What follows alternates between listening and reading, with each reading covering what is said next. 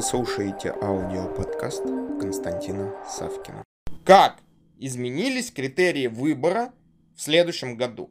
И как мы только сформировали у себя этот вопрос, мы говорим что себе? Как изменились цели? Как изменились ценности? Как изменение в одном чем-то потянуло за себе изменения во всем остальном? Или что сделает? Подтянет. Потому что, смотрите, маленький момент – мы взяли, оказались с вами, допустим, на карантине. И мы все ушли в дистанционную работу, в дистанционное обучение. Мы все ушли на дистант.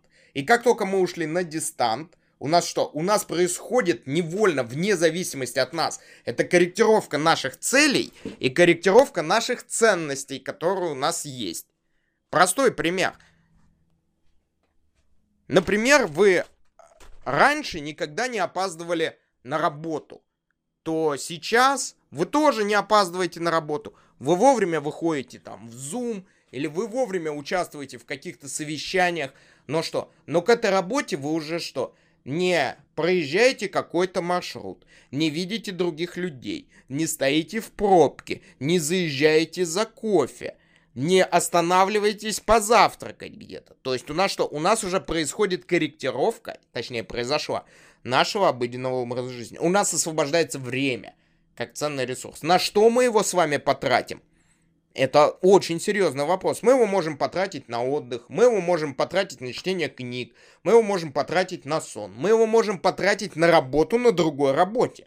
То есть мы получили доступ ко времени, к дополнительному времени. И если для регионов это незначительно, то для Москвы, где в среднем каждый тратил по часу, по полтора, и иногда до трех часов для того, чтобы добраться до работы, это очень существенный фактор.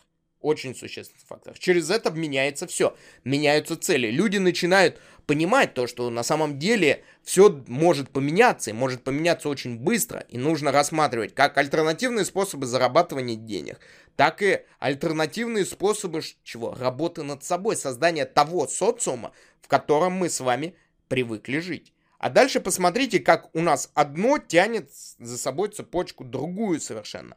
У нас будет происходить изменение стоимости на недвижимость, на машины, на, соответственно, стоимость самой работы станет абсолютно другой. И на отношение к работе это тоже станет абсолютно другое. И вот здесь вот в рамках всего вот этого произойдет очень сильный сдвиг с точки зрения выбора. Человек получил время для того, чтобы выбирать.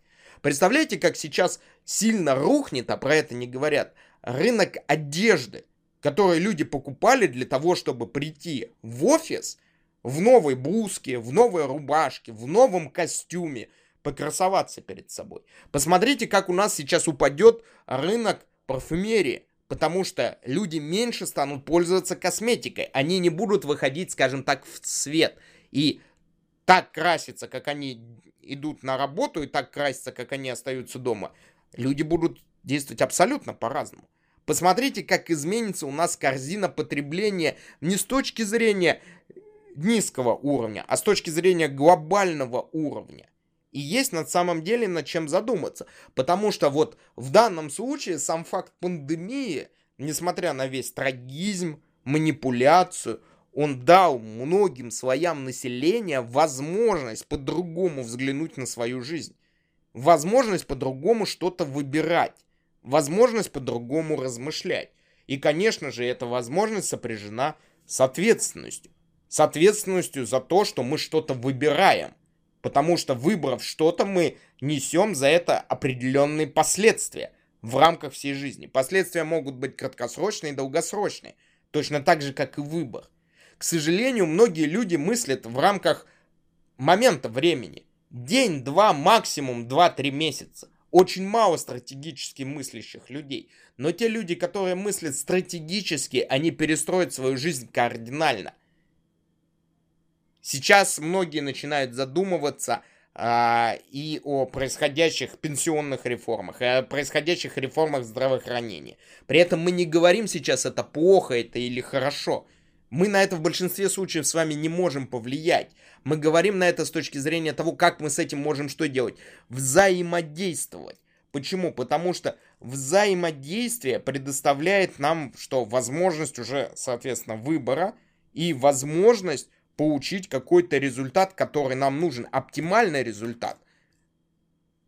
Подумайте насчет этого и тоже просьба откомментировать. На этом пока все.